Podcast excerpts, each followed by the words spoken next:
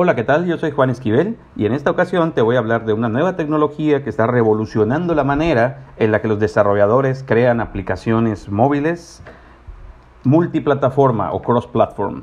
Esta tecnología de la que estoy hablando es nada más y nada menos que Flutter o aleteo en español.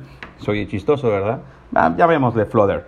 Flutter, primero que nada, ¿qué es Flutter? Bueno, pues Flutter es una nueva tecnología que es una mezcla entre un framework, un marco de trabajo, y un software development kit, o sea, un SDK.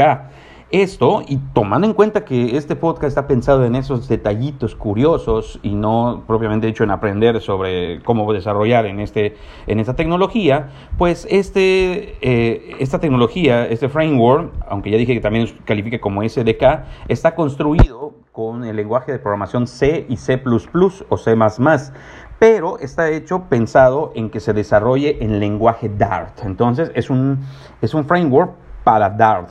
Si tú no sabes Dart, pues bueno, es un buen momento para empezar a hacerlo. Bueno, pero si es un framework, ¿cómo es que un framework califica como un SDK? Esto se debe a que eh, realmente Flutter es un verdadero maletín virtual que integra, además de todas las herramientas del framework, herramientas de producción como depuradores, por ejemplo, librerías, documentación y que da libertad total a los desarrolladores para realizar colaboraciones. Además de eso, Flutter trae su propio motor de renderizado llamado Skia, el cual se incluye en la misma aplicación compilada y que le da uno de los aspectos importantes en velocidad de lo que hablaremos un poco. Pero bueno, ¿por qué Flutter está revolucionando tanto esto? Bueno, uno de los aspectos es que eh, durante los últimos años en el desarrollo de aplicaciones móviles multiplataformas ha ido evolucionando, ¿verdad? Buscando siempre la manera de recortar costos y tiempos, por supuesto, y generar entregas rápidas de aplicaciones que funcionen en los diferentes dispositivos, llámese Android y iOS principalmente. Sin embargo, la gran desventaja de este proceso rápido, quick and low cost, rápido y barato, por así decirlo, es que la calidad del producto no es tan buena como las aplicaciones nativas. Y uno de los factores que más afecta a esto es el proceso de la fluidez de la vista. El problema es que no se trata de aplicaciones compiladas en lenguaje nativo o ARM, sino que son simplemente web views, o sea, como en el caso de Ionic, por ejemplo, o widgets que se empaquetan en el dispositivo. En el caso de los widgets, como trabaja React Native y Native Script, eh, eso quiere decir que al final de cuentas están embebidos, por así decirlo, para entenderlo, aunque Ionic es el que más se adapta a esto, digamos que tú tienes una página web corriendo como si fuera una aplicación en tu teléfono. En cambio, Flutter no hace eso al incorporar su propio sistema de renderizado y esto le da una velocidad constante, aunque yo no lo he probado realmente si es constante, pero sí les puedo garantizar que es muy buena, muy fluida, de 60 frames por segundo. Otra de las grandes ventajas de Flutter es que es de código abierto. Eh, e incluye plugins de edición tanto para IntelliJ, o sea, Android Studio, como para Visual Studio Code, lo cual quiere decir que podemos desarrollar en cualquiera de estos. Y es totalmente open source, lo cual le da un valor agregado, ¿verdad? O sea, entre comillas, gratis. Otro de los datos de Flutter es que es el framework, escuchen esto, en el que está pensado que se desarrolle Fuchsia, Fuchsia o como quieran, es el color, no sé si alguien logre pronunciarlo bien o correctamente.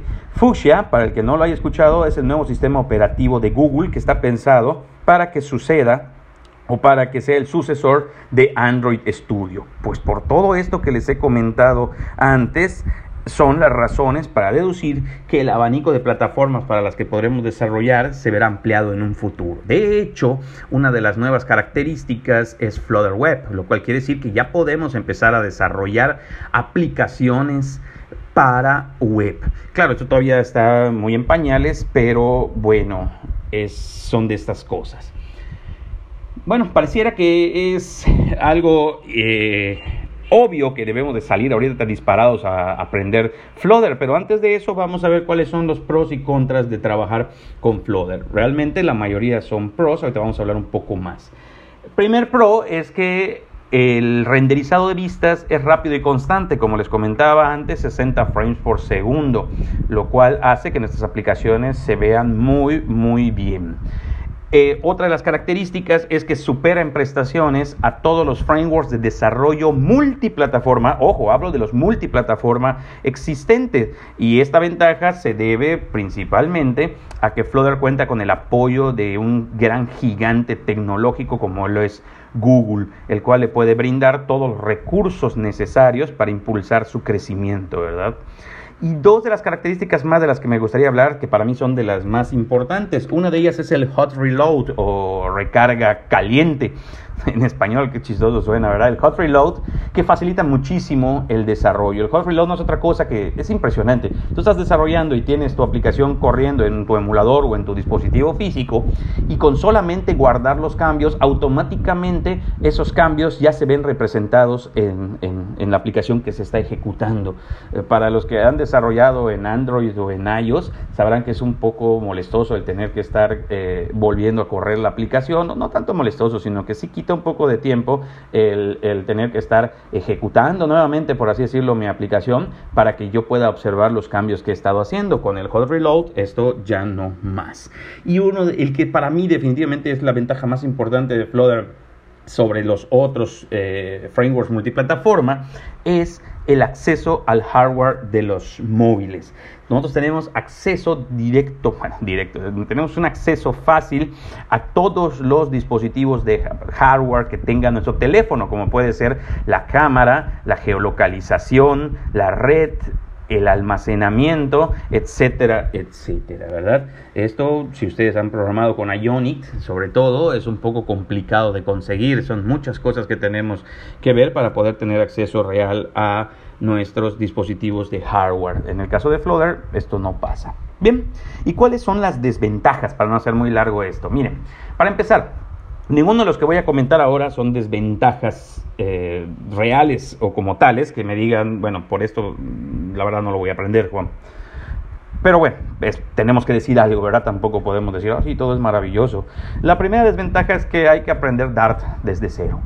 Si tú no sabes Dart, nunca has tenido contacto con Dart, recomendable primero Dart o las bases al menos, los fundamentos de Dart antes de empezar a meterte ya con Flutter, lo cual hace que la curva de aprendizaje se amplíe un poco. Pero bueno, oigan, aprender un nuevo lenguaje de programación, para empezar debería ser el pan nuestro de cada día de los desarrolladores y en segunda, pues em, hasta es emocionante, ¿verdad? E, esa sensación del hola mundo en un nuevo lenguaje es indescriptible.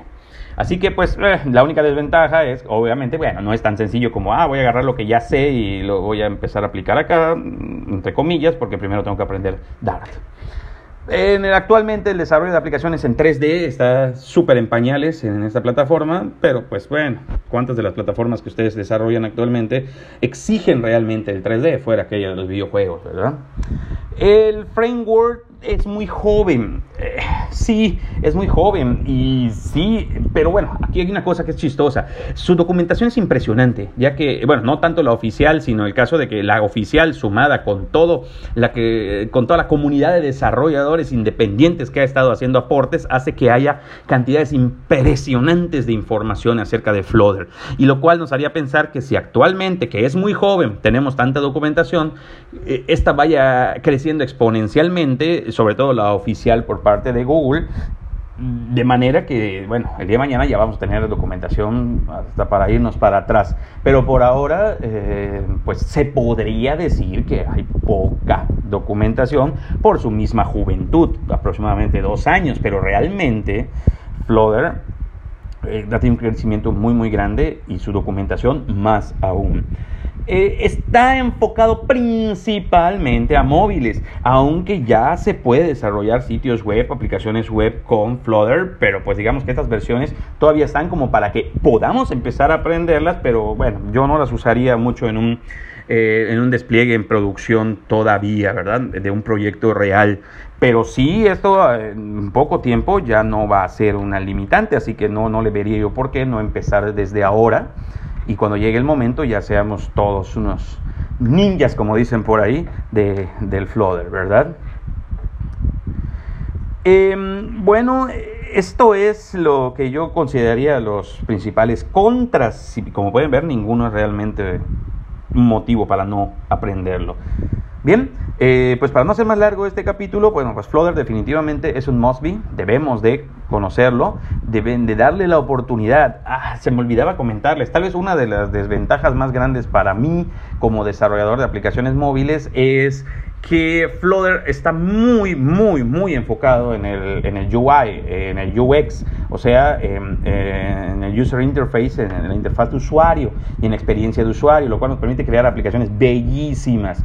Pero eso, pues, deja de, en segundo término las funcionalidades, ¿verdad? No estoy diciendo que no se pueda o que no sirva para hacer otra cosa que pantallas bonitas, pero pues ahorita sí está un poco más enfocado en eso y bueno, eh, las aplicaciones muy, muy complejas, eh, digamos, a, nivel interno, pues siguen siendo todavía un poquito más fácil desarrollarlas en lenguaje como Kotlin. Eh, pero las interfaces visuales, uff, no, olvídense, Flutter.